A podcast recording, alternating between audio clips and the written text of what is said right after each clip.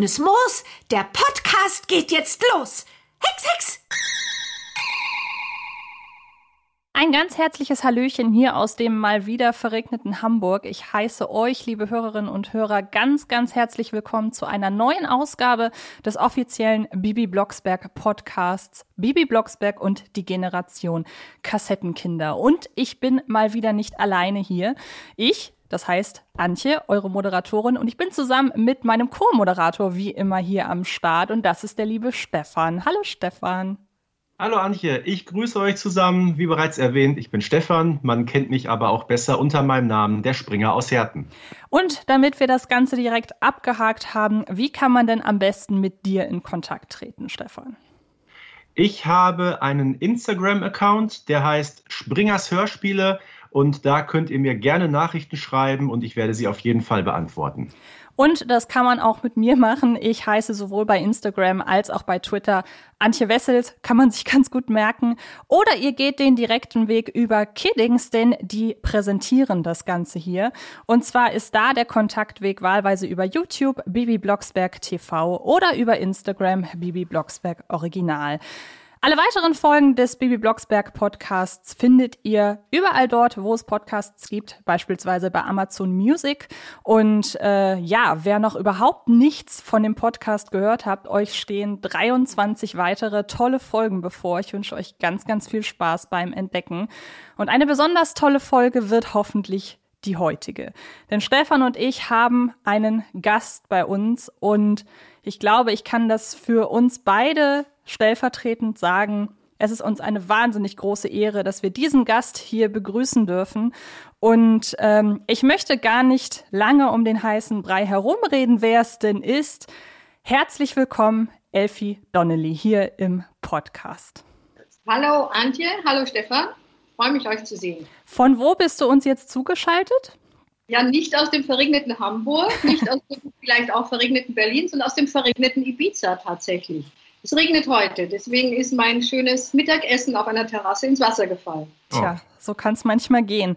Eine kurze Einordnung für alle Leute da draußen, die, was ich nicht glaube, noch nie von Elfie Donnelly gehört haben. Bei dir handelt es sich sozusagen, na nicht sozusagen, bei dir handelt es sich um die Schöpferin von Baby Blocksberg, aber auch von anderen beliebten Kinderfiguren, Kinderbuch, Schrägstrich Kinderhörspielfiguren wie Benjamin Blümchen, wie Elea Ilowanda und du hast Filmdrehbücher geschrieben, unter anderem für die beiden Baby Blocksberg Realfilme. Und dein neuestes Projekt ist seit 2019 zudem Draculino ein, ja, Audi eine Audible-Hörspielserie. Also du bist nach wie vor immer noch aktiv, aber du bist heute vor allem da, um uns und, das kann ich im Vorfeld direkt sagen, auch einigen Hörerinnen und Hörer, die im Vorfeld Fragen eingeschickt haben, Fragen zu beantworten, die uns unter den Nägeln brennen. Und das war eine sehr lange Einleitung, man möge mir das Ganze verzeihen. Und nun steigen wir in das Gespräch ein und zwar zur, ja, zum Einstieg mal komplett entspannt, so ein bisschen in Anlehnung an das, wie Stefan und ich normalerweise unsere Sendung beginnen. Wir fragen uns nämlich immer zu Beginn, was denn die letzte Bibi Blocksberg-Folge war, die wir gehört haben. Und ähm, ist wahrscheinlich relativ äh, schwierig, dich das zu fragen, wenn du es noch weißt. Äh, sehr, sehr gerne. Aber ansonsten können wir das gerne ein bisschen weiterfassen. Was war denn das Letzte, was du gehört, gesehen oder gelesen hast? Meinen du jetzt Stefan oder mich? Dich natürlich. ich, ja, ich muss ehrlich gestehen, ich habe äh, Bibi Blocksberg Folgen seit sehr langer Zeit nicht mehr gehört. Mhm.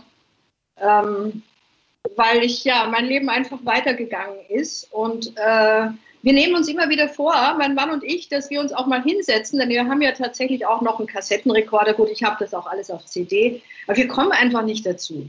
Aber es ist für mich ja immer noch so gegenwärtig, äh, Bibi und, und Benjamin, dass äh, ja, ich gar keinen Anlass habe, mir es wieder anzuhören. Das wäre nämlich meine nächste Frage gewesen, wie groß denn für jemanden, der das alles geschaffen hat, die Berührungsängste in Anführungsstrichen sind, sein eigenes Schaffen sich nochmal anzuhören. Das ist ja auch gerne eine Frage, die man Musiker oder auch Filmleuten äh, stellt. Hört ihr eure eigenen Songs oder schaut ihr euch eure eigenen Filme an? Was war denn das letzte von dir selbst verfasste oder, oder ja, kreierte, was du gehört hast? Ja, das war jetzt im Augenblick natürlich Draculino, aber das geht ja mehr in die Richtung von Korrekturhören, weil gerade die dritte Staffel äh, fertig produziert wurde. Und äh, ja, natürlich den Benjamin Blümchen-Film habe ich mir angeschaut. Das war äh, eine der letzten, auch sehr erfreulichen Dinge, ja, wo ich in München eingeladen wurde zur Premiere damals. Das hat großen Spaß gemacht. Und hat er dir gefallen? Er hat mir gefallen. Er hat mir gefallen. Sehr nostalgisch natürlich, auch mit dem Lied und so. Also das ist, äh, ja. Schöner Film, schöner Film. Ich habe ihn auch gesehen. Ja, war sehr lustig. Das wäre auch tatsächlich, es passt tatsächlich ganz gut. Ähm, mich würde nämlich mal interessieren, Du hast jetzt Benjamin Blümchen angesprochen. Du bist, wir sind jetzt hier natürlich im Bibi Blocksberg Podcast, aber Benjamin Blümchen gehört auch zu einer deiner wichtigsten Schöpfungen auf dem, ich sag mal, Kinder- und Familienunterhaltungsmarkt. Ähm, und nun habe ich dich auch vorgestellt als die Schöpferin von, weil ich glaube auch, dass das das ist, womit dich die meisten verbinden. Inwiefern ist das denn Fluch oder Segen für dich? Weil du ja zum Beispiel auch durchaus Erwachsenenliteratur verfasst hast. Wird man dann nicht in eine Ecke gedrängt, wenn man halt so populär mit gewissen Figuren verbunden ist? Ja, das passiert durchaus. Aber äh, äh, das ist ganz richtig, diese, dieser Ausspruch Fluch und Segen. Mhm. Aber ich würde sagen Segen und Fluch, weil der Segen ist größer als der Fluch. Ja, der Fluch ist tatsächlich, was du auch erwähnt hast, dass man ganz schnell äh, in der Kinderecke landet, was ja nichts Schlechtes ist. Aber äh, man kann ja nicht alles machen auf einmal. Ja. Also wenn ich dann für Erwachsene schreibe, dann heißt es, ach, schreib doch lieber mal was wieder für Kinder. Und so komme ich dann auch wieder immer wieder ins Kindes Kinderuniversum rein. Das war jetzt tatsächlich so ein bisschen veranschaulicht, wann dir denn der Fluch quasi im Alltag oder in der Arbeit begegnet. Wann begegnet dir denn der Segen? Ähm, der Segen begegnet mir mit sehr leuchtenden Kinderaugen einerseits, andererseits auch mit wunderschönen Fanbriefen und Fanmails von Erwachsenen, die so im Alter von Stefan zum Beispiel sind. Äh, viele, die sagen, äh, ich kann ohne eine Bibi Blocksberg-Folge zum Einschlafen zu hören äh, nicht mehr gut schlafen oder immer noch nicht gut schlafen. Und das sind erwachsene Frauen, erwachsene Männer. Das berührt mich und das ist der Segen auch und eine sitzt vor dir und einer sitzt neben dir. Und apropos, perfekte Überleitung. Wir haben, habe ich ja im Vorfeld angekündigt, Zuhörerinnen und Zuhörerfragen gesammelt. Und die erste wollen wir einfach jetzt schon direkt mal auf dich loslassen und zwar von Anna und Anna ist 18. Hallo, ich bin Anna und ich bin 18 Jahre alt und wollte fragen, und meine Frage an Elfi ist, wie alt war sie, wie sie die erste Folge gemacht hat? Da muss ich nachrechnen, aber es ist, ist ja nicht schwierig. Äh, ich glaube, ich habe ja 25. 24 oder 25. Das ist ganz schön. Also, magst du einmal sagen, wie alt du heute bist? Ja, klar. Äh, ich war, wie alt war ich denn jetzt? 71. Und jetzt kann man sich mal vor Augen führen, was da wirklich für eine enorme Zeitspanne zwischen ist. Und wie halt auch die, das, was du geschaffen hast, die Zeit überdauert hat. Das muss man sich erstmal vor Augen führen. Das geht ja schon wirklich in eine Riege mit, ja, Weltstars, wenn man so will, die sich so lange in den Charts oder in der Wahrnehmung halten.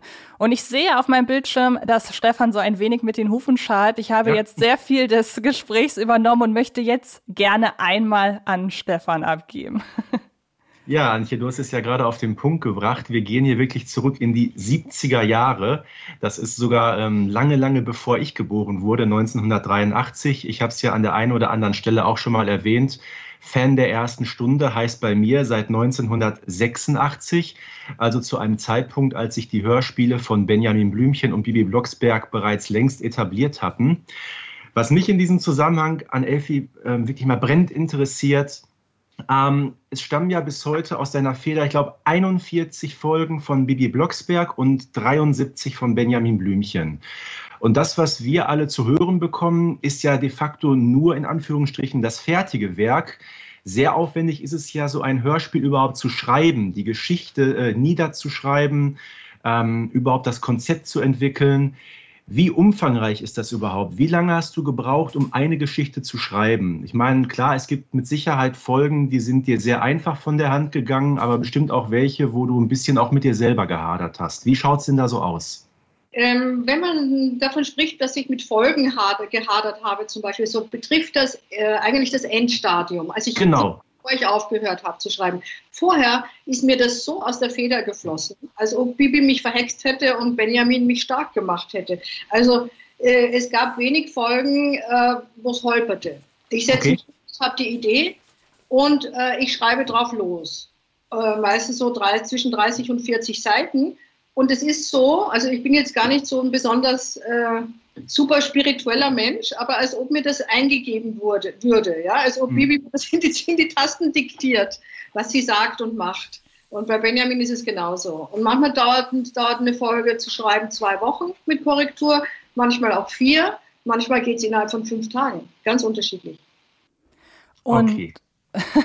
und ähm, das ist ja ein Beruf. Also man kann, es gibt sicherlich viele Hörerinnen und Hörer da draußen, die sagen, hey, Hörspielentwicklung, Hörspielkreation, meinetwegen auch Hörspielproduktion, das sind nochmal äh, andere Folgen, wo wir mit anderen äh, Leuten aus dem Kiddings-Universum sprechen werden. Aber das ist ja alles ein klassisches Berufsbild. Und nun würde mich mal interessieren, ich glaube, da wäre vielen da draußen mitgeholfen. Magst du uns so ein bisschen von deinem Werdegang erzählen und auch, ja, ob der damals, ob da wie viel Glück und wie viel klassische Ausbildung da einfach äh, mit zu tun hatte? Ähm, ich würde sagen, in erster Linie ist es Talent. Das hat man mitbekommen in die Wiege oder nicht, dass man schreiben kann und dass man gerne schreibt. Das trifft aber, betrifft aber unglaublich viele Leute. Dann dazu kommt natürlich Glück, es kommt die richtige Zeit, der richtige Moment.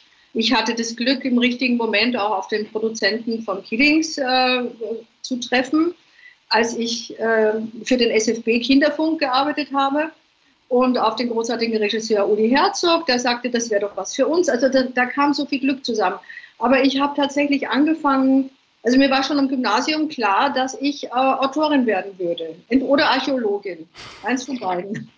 Archäologin ist daran gescheitert, dass ich kein Abi gemacht habe aus verschiedenen Gründen in meinem Leben. Meine Mutter ist früh verstorben. Äh, ich bin als 17, als 18-Jährige schwanger geworden. Das waren sehr viele andere Zeiten. Das war das Österreich der 70er Jahre, äh, Ende der 60er Jahre. Äh, und ich habe dann angefangen, mehr oder weniger als Sekretärin in einer Presseagentur zu arbeiten, in der Austria Presseagentur. Das ist so wie die DPA in Deutschland. Und äh, da hatte meine Mutter früher auch gearbeitet. Als sie verstarb, haben die mich übernommen, haben gesagt, Elfi, du sprichst doch, was ich tatsächlich tat, Englisch und Französisch. Englisch, weil mein Vater äh, Engländer war. Französisch, weil ich das am Gymnasium hatte. Und du kannst doch, außer jetzt zu tippen, äh, auch mal Nachrichten schreiben von den, die von den die Agenturmeldungen umschreiben oder ähm, auch eine Kulturveranstaltung besuchen und darüber schreiben. Und so bin ich reingerutscht. Das ist ein Lebens- und Berufsweg, den es in dieser Form heutzutage, glaube ich, sehr, sehr selten gibt. Ja. Kannst du dann aus dieser Position, also das ist ja, wie du gerade schon sagst, kein klassischer Berufsweg, würdest du denn Leuten, die sagen, ich möchte in diese Branche einsteigen, würdest du Ihnen davon abraten? Kannst du das noch so sagen? Weil, weil sicherlich ist heute auch vieles anders als zu dem Zeitpunkt, als du das damals gemacht hast. Aber kannst du die Leute da draußen vielleicht motivieren, die sagen, wir wollen auch in so einen Bereich gehen, dass sie das vielleicht auch durchziehen und auch darauf hoffen, hey, wenn ich glaube, ich habe Talent, dann will ich das auch versuchen? Absolut, absolut. Man muss halt eine gewisse Frustrationstoleranz mitbringen.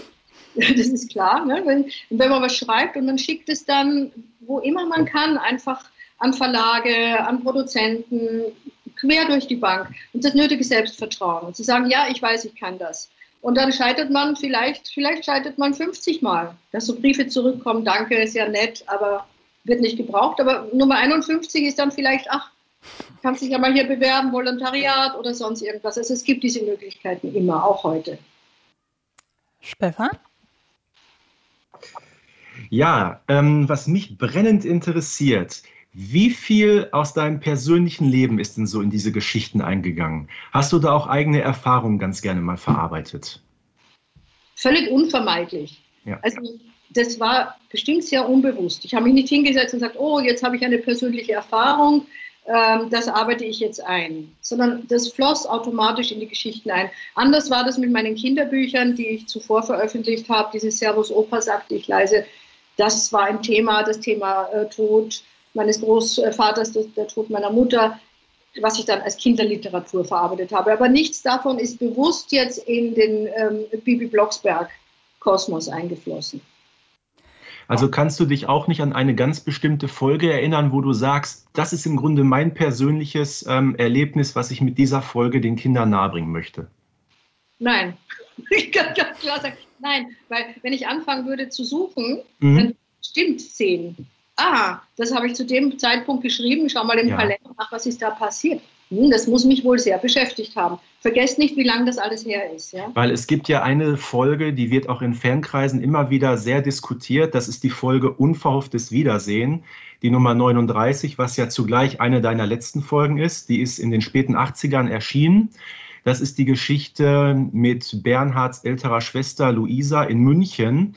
Und die ist ja im Vergleich zu vielen anderen Folgen bei Bibi Blocksberg doch ähm, von etwas ernsterer Natur. Und deshalb haben viele Fans immer gemutmaßt, das muss im Grunde auf einer wahren Begebenheit basieren. Ich weiß überhaupt nicht mehr, worum es darin geht. Wem ist sie begegnet? Nein, Bernhard hat eine äh, deutlich ältere Schwester. Ja. Sie wohnt in München. Ja. Und ähm, sie trauert im Grunde einer äh, Beziehung hinterher vor sehr, sehr vielen Jahren und befürchtet, dass ihr damaliger Freund, ein äh, Matrose, bei einem Schiffsunglück ums Leben gekommen ist und führt deshalb ein etwas verbittertes Leben. Habe ich das geschrieben? Ja. so? Mindestmal. Autorin Elfie Donnelly. Ich weiß, dass wir so eine Übergangsphase hatten, wo ja auch Uli schon schrieb. Mhm. Äh, ja, aber das wird wohl so sein. Ähm, natürlich sind da auch bestimmt traurige Erlebnisse eingeflossen. Ja, und, äh, aber mit dem Schiffsunglück, das ist ähm, richtig. Jetzt, wo du sagst, ich habe in der Zeit auf Mallorca gelebt. Und tatsächlich, danke, danke für diese Erinnerung. Tatsächlich war es ein sehr, eine tragische Geschichte, dass äh, drei junge Männer ähm, wovon zwei keine Seeleute waren, mit einem dritten, der sehr waghalsig war, ein Schiff überführen sollten von London, von England, Southampton nach um die Iberische Halbinsel herum. Und die sind in, im Golf von Biscaya in einen Sturm geraten und äh, äh, nicht ums Leben gekommen dabei. Das muss genau, das muss ich mir, ich ich muss mir das sofort aufschreiben. Ich muss das mal, ich muss diese Folge hören. Ja? Unverhofftes Wiedersehen. Unverhofftes, okay. Das bringt viel hoch. Also ja. sind wir hier in der Psychologie. Oh ich finde das sehr interessant, so zu hören. Viele Hörerinnen und Hörer und Fans einfach, die halt wirklich, was du ja auch schon gesagt hast, Nacht für Nacht mit Bibi Blocksberg einschlafen und auch wirklich alte Folgen dutzendfach hören und die teilweise mitsprechen können die können sich wahrscheinlich gar nicht vorstellen, dass ausgerechnet die, die sich das alles ausgedacht hat, teilweise die Folgen gar nicht mehr so präsent hat. Ähm, was aber natürlich naheliegt, du hast gerade gesagt, wie viel Zeit dazwischen einfach vergangen ist, dann muss man natürlich berücksichtigen, du hörst die nicht jeden, jede Nacht zum Einschlafen. Ähm, das ist ja eine ganz, ein ganz anderer Zugang zu der Figur. Also es ist schon in gewisser Weise beruflich einfach und nicht so, ja, so verehrend, wie das eben die vielen, die vielen Fans machen. Jetzt würde mich aber trotzdem interessieren, gibt es denn doch so markante Storylines beziehungsweise Szenen oder ganze Folgen, an die du dich sehr wohl noch erinnern kannst? Und was ist eventuell damit verbunden, dass, dass du dich noch so daran erinnern kannst? Ich glaube, es war die Zauberlimonade. Ähm, Gott, jetzt wirklich so, das ist wie, wie, wie wenn ich jetzt in der Schule an der Tafel stehe, so ging es mir jetzt. Äh, äh, der Kopf ist leer. Ähm, ich habe wirklich, dummerweise habe ich gestern nicht mehr mir die Liste angeschaut der veröffentlichten Bibi Blocksberg Hörspiele. Aber ich möchte dazu noch eine Sache sagen. Das ist nicht so, dass ich das alles vergesse. Das ist nur im Untergrund. Ja, das schlummert irgendwo. Wenn ich jetzt äh, eine, eine, eine CD oder eine Kassette einlegen würde und ich höre die ersten ähm, drei Minuten, sagen wir mal, die ersten fünf Minuten, weiß ich genau, wie es weitergeht. Das ist ja auch völlig, ist ja auch völlig verständlich, wenn im Laufe dieses Gesprächs doch noch mal irgendwas an die Oberfläche kommt. Sehr, sehr gerne äh, reingrätschen und Bescheid sagen. Jetzt wollen wir aber erstmal noch wieder einen Zuhörer beziehungsweise eine Zuhörerin zu Wort kommen lassen. Ähm, ja, bitte. An die liebe Elfie Donnelly. Wann hatten Sie die Idee zu Bibi Blocksberg und wer oder was hat Sie inspiriert? Ich kenne alle der ersten Folgen auswendig und sie trösten mich noch heute so oft. Schön, dass viele der ersten Folgen auch gesellschaftliche Themen behandelten. Also vielen Dank nochmal und Ihnen allen alles Gute. Tja, ähm, das ging, wann mir, wann mir die Idee gekommen ist. Erstmal ist es eine sehr schöne Frage überhaupt und äh, die Stimme war sehr angenehm. also herzliche Grüße auch an die Fragerin. Ähm, äh, die Idee zu Bibi entstand, nachdem wir Benjamin Blümchen auf dem Markt hatten für zwei Jahre, seit zwei Jahren. Und dann kam der Produzent Karl Platz auf mich zu und sagte, das ist toll mit Benjamin, super, aber es, das ist natürlich mehr für Jungs und es wäre gut, wenn wir was für Mädchen auch hätten. Und dann fingen wir an, so rumzuspinnen und für mich war eigentlich vom ersten Moment an klar, das muss eine kleine Hexe sein. Weil ich selber eine kleine Hexe bin, äh, mittlerweile eine große und eine alte Hexe, was weiß ich, ja, aber das Hexische war mir immer sehr nah. Aber würdest du dem denn zustimmen, dass damals, also heute bricht das ja langsam auf, dieses, diese Gender-Gedanken, das ist ja durchaus ein sehr, sehr aktuelles Thema. Ähm, würdest du denn zum damaligen Zeitpunkt, war das auch dein Empfinden, dass Benjamin Blümchen sich eher an Jungs richtet und Bibi Blocksberg sich eher an Mädchen? Ja, das war eigentlich noch sehr, sehr klar unterteilt, obwohl seltsamerweise, also in meinem Privatleben, äh, war da schon sehr viel Bewusstsein da. Also ich hatte ja dann auch ein kleines Kind und habe auch ganz bewusst darauf geachtet, dass der jetzt nicht nur mit Autos, sondern schauen wir mal an, spielt er auch mit Puppen und so weiter. Also die, dieses Bewusstsein war schon da. Aber beim Schreiben war noch eine ziemlich klare ähm, ähm, äh, ja, Geschlechtertrennung oder es war nicht so deutlich. Dann habe ich jetzt noch mal eine weitere Frage einer Zuhörerin, nämlich von Bianca. Das ist eine sehr, sehr simple Frage und äh, ich glaube aber, dass sie tatsächlich ganz gut passt. Hallo, Bianca nochmal hier. Ich habe noch eine Frage an Elfie Donnelly. Und zwar, wieso heißt Bibi Blocksberg Bibi Blocksberg? Standen auch andere Namen zur Auswahl oder war das von Anfang an klar, dass der Charakter so heißen soll? Dankeschön. Ähm, ja, Bianca war das, ne? Ja, Bianca. Das ist, also der Blocksberg ist ja ein, ein, ein, ein mystischer Berg, wo äh, der Sage nach der Brocken ne, ähm, immer irgendwelche Hexenrituale stattgefunden haben sollen, glaube ich auch im Mittelalter. Und äh, ich mochte den Namen. Und dann liebe ich auch die Alliterationen, also dass der Vorname genauso anfängt wie der Nachname. Und dann Überlegung, aha, ich kann sie auch Karin Blocksberg nennen oder sonst irgendwas, aber es war sehr klar, Brigitte. Aber Brigitte Blocksberg ist ein Kind, die muss Bibi heißen. Also heißt sie Bibi Blocksberg. Das ist wirklich interessant, was ich jetzt gerade höre. Das heißt, der erste Gedanke war wirklich direkt Brigitte. Der war tatsächlich Brigitte. Okay, ja. weil es wird ja nur in einer einzigen Folge thematisiert. Das ist die zweite. Ja. Hexerei in der Schule, als sie den, ähm, dem Lehrer den Elefantenrüssel anhext. Ja. Danach hören wir es nämlich nie wieder. Und Antje und ich hatten auch schon gefachsimpelt, ähm, ob wir überhaupt losgelöst von Folge 2 von dieser Erwähnung darauf gekommen wären, dass Bibi eventuell gar kein richtiger, vollständiger Name ist. Wir haben es beide verneint. Ne? Bibiane sein, ne? gibt es auch den Namen. Bibiane oder Birgit und dann kürzen wir es mit Bibi ab. Aber nein, für mich war es klar, Brigitte, das war äh, auch in meiner Kindheit äh, in der Schule ein sehr, sehr geläufiger Name. Das, okay. Ja. Stefan hat vorhin einmal aufgezählt, wie viele Bibi Blocksberg-Folgen denn aus deiner Feder stammen. Jetzt würde mich mal interessieren, hattest du auch an der Produktion, wie das Ganze ja aufbereitet wird als Hörspiel, irgendein Mitspracherecht oder ging von dir aus tatsächlich nur, in Anführungsstrichen, weil das ist ja durchaus viel, äh, nur der Inhalt auf deine, auf, auf deine Rechnung quasi? Nein, das war wirklich wunderbar, unvergesslich, für mich großartig gewesen. Teamwork. Ganz viel, ja, mit Jutta Buschenhagen, Uli Herzog, äh, Carsten Grüse im Studio. Ich war öfter auch mal im Studio. Äh, wir haben gemeinsam anfangs äh, auch die Casting-Tapes angehört, also welcher Sprecher würde worauf passen, so war es ganz zu Beginn. Dann wurde es ein Selbstläufer. Also es war, haben alle in diesem Kosmos äh, wunderbar gelebt. Und in dieser Zeit war auch die Art und Weise zu produzieren schon etwas äh, anders als heute, also nicht so technisiert, sondern es waren wirklich Teams im Studio, die gegenseitig sich äh, inspiriert und animiert haben. Das war ja wirklich wunderbar. Also bin da manchmal nostalgisch, wie schön das war. Und hast du im Nachhinein, als die Folgen nicht mehr von dir stammten, auch noch in die Endergebnisse, also in die Episoden, die dann rauskamen, die nicht von dir kamen, reingehört? Hast du da geguckt, was machen die quasi mit dem, was du mal erschaffen hast? Äh, das habe ich schon für eine Weile gemacht und da war auch einiges, was mir jetzt nicht so, wo ich dann merkte, aha, das Team macht es zwar super, also vor allem Uli Herzog, das ist fast ein Übergang, der unmerklich war, ja, weil wir so lange Jahre zusammengearbeitet haben.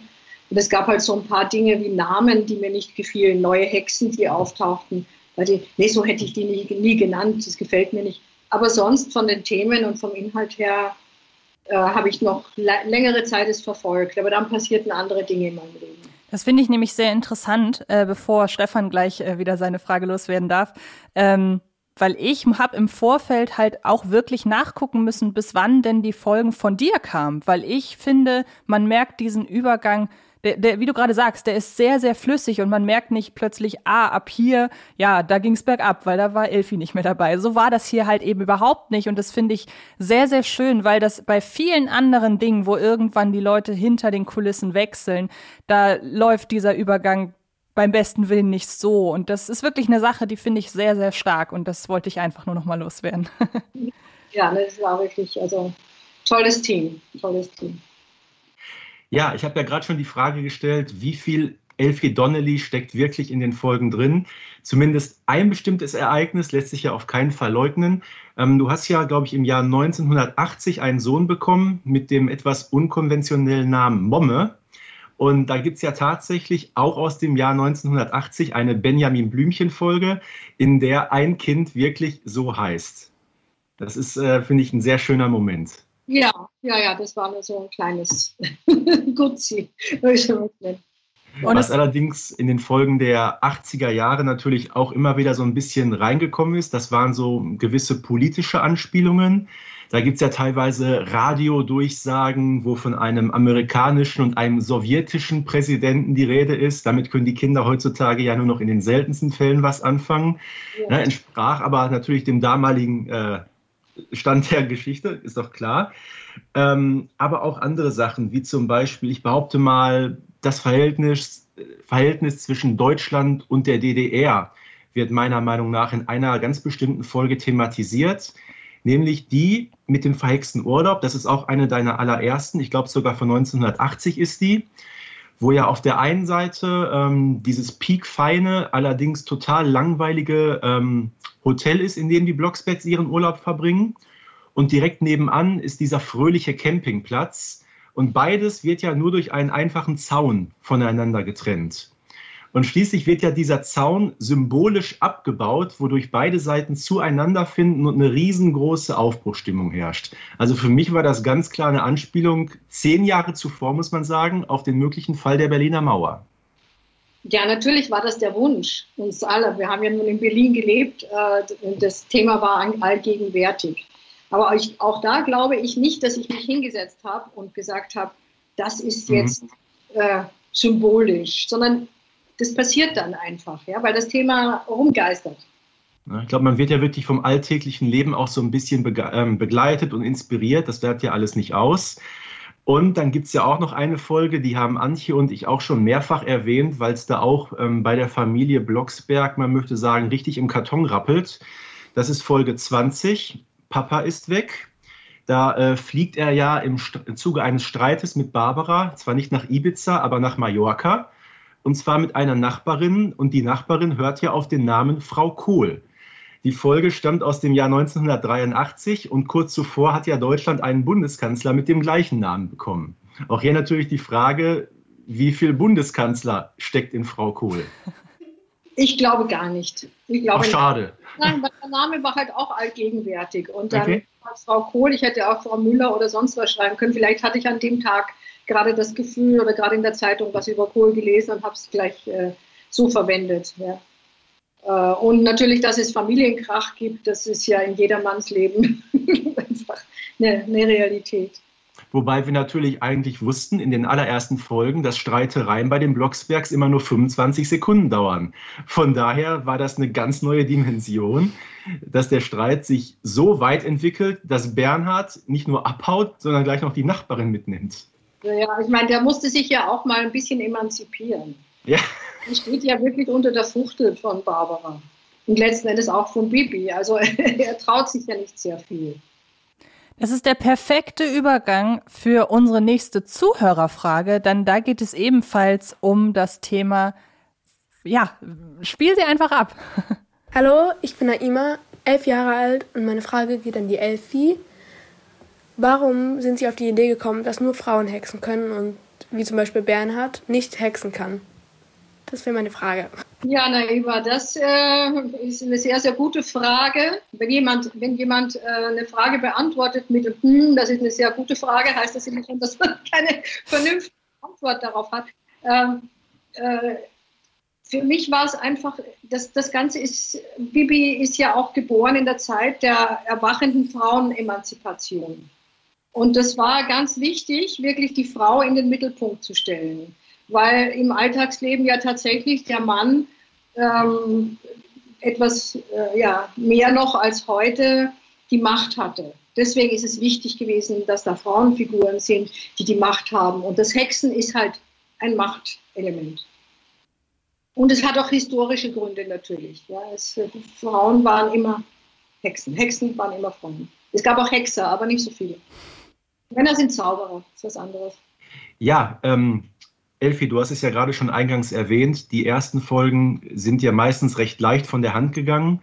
Bei den späteren hast du ab und an schon ein bisschen mit dir gehadert. Konkret wäre die Frage, ähm, gibt es Folgen, mit denen du aus heutiger Sicht letztendlich nicht mehr so ganz einverstanden bist oder wo du sogar sagst, oh, hätte ich das mal besser nicht geschrieben? Ähm, dazu müsste ich auch wirklich die Details der einzelnen Folgen äh, mir wieder ins Gedächtnis rufen, was ich nicht kann. Aber vom Gefühl her ist es überhaupt nicht so. Dass ich ich habe wirklich jede einzelne Folge geliebt.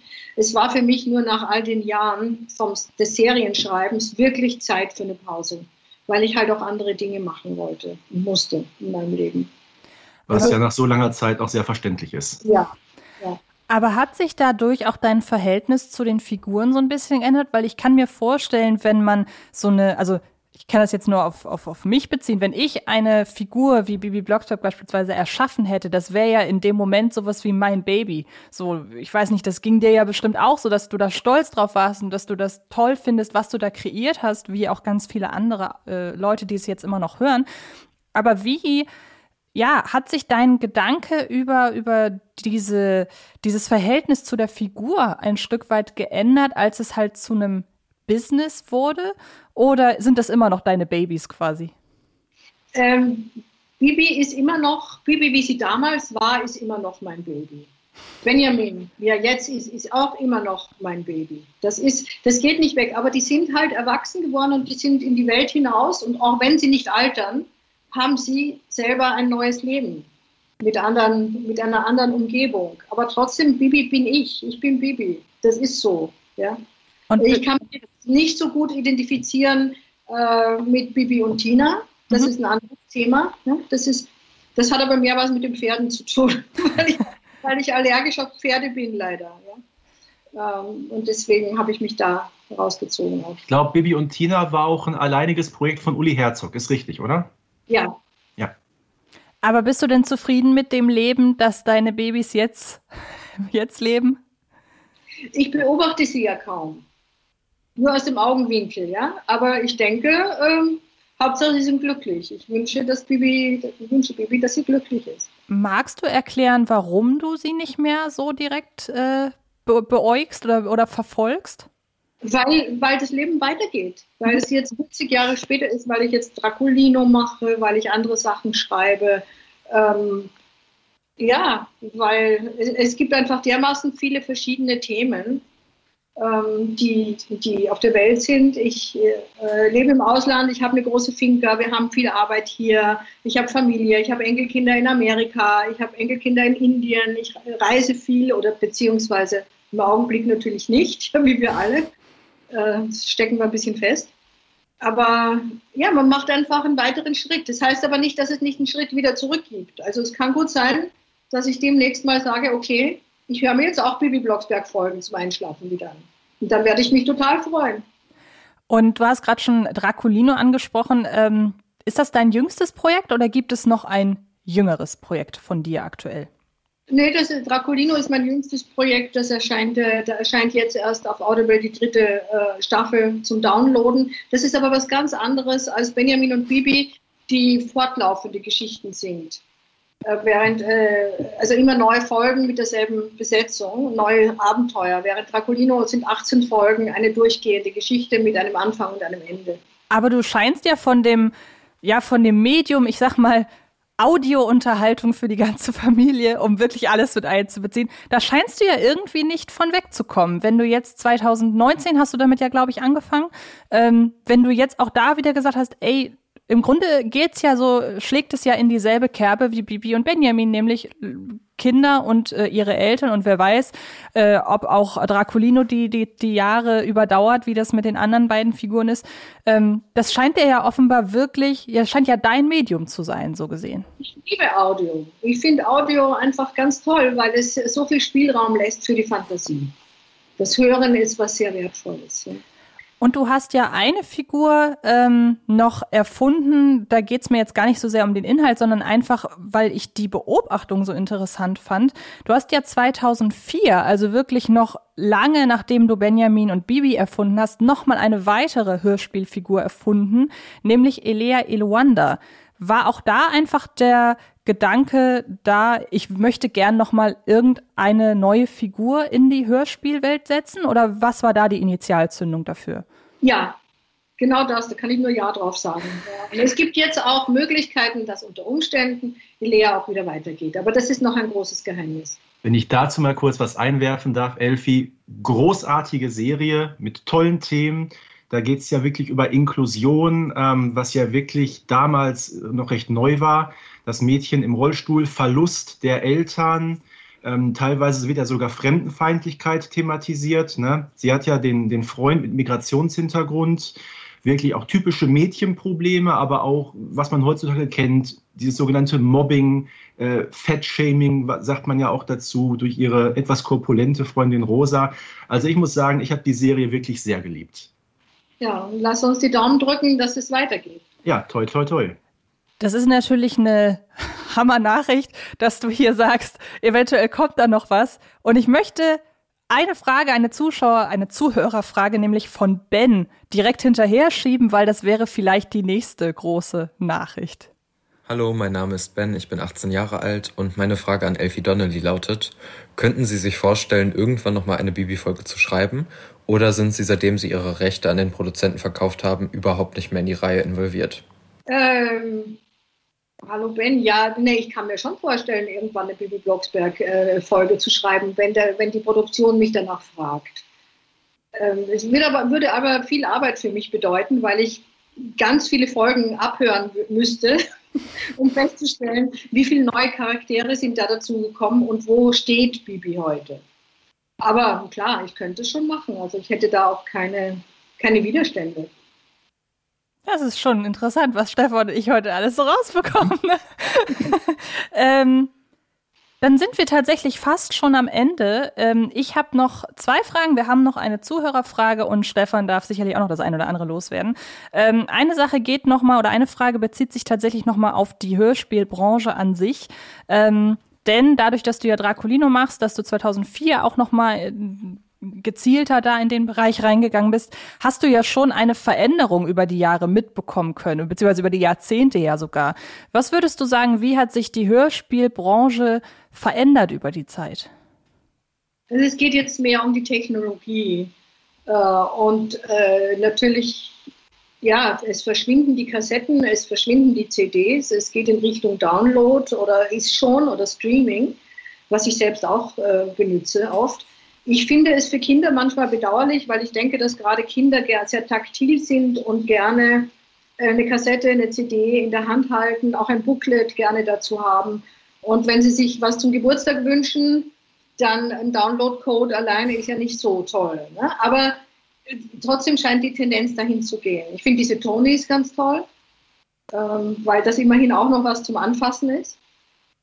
Ja, und äh, sonst bin ich halt allgemein nicht so glücklich mit den neuen Produktionsmethoden, Methoden, also äh, Technologien, nicht Methoden, dass eben nicht mehr wie früher die Schauspieler wirklich im Studio stehen und miteinander kommunizieren, sondern dass äh, Schauspieler A seinen Text aufsagt und Schauspieler B an einem anderen Tag in einem anderen Ort dieselben und dann muss der, der Tonmeister das alles zusammenschneiden. Da, dadurch entsteht manchmal nicht so eine gute Chemie. Und das hat meistens finanzielle Gründe, glaube ich. Ja. Ähm, das finde ich bedauerlich. Also so Ensemble-Spiel finde ich besser. Aber ich finde es interessant, dass du das gerade mit den Kassetten nochmal gesagt hast, weil wir sind hier ja im Podcast Bibi Blocksberg und die Generation Kassettenkinder. Und ich weiß noch, wie ich als, also ich habe noch Kassetten halt wirklich gehabt. Den Übergang zur CD habe ich zwar mitbekommen, aber da bin ich dann auch äh, mal kurz dem Alter der Bibi Blocksberg Hörerschaft entwachsen. Ich habe es gab eine Zeit, da habe ich es nicht gehört, dann habe ich es irgendwann als Erwachsene wieder gehört, aber ich weiß noch, wie stolz ich als Kind einfach war, wenn die Sammlung immer größer geworden ist.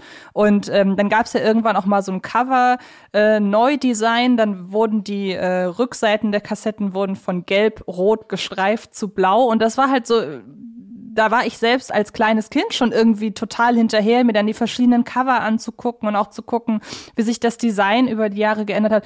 Ich könnte mir gar nicht vorstellen, dass das heute alles, also es gibt's ja noch, Gott sei Dank, aber dass das alles irgendwann verschwindet. Also ich weiß ja auch Stefan zum Beispiel, der hat ja auch noch die ganzen Hörspielkassetten zu Hause. Das geht mir ganz genauso wie dir, Antje. Ich habe bis heute jede Folge tatsächlich auf Kassette CDs kommen nicht ins Haus, es sei denn bei guter Musik.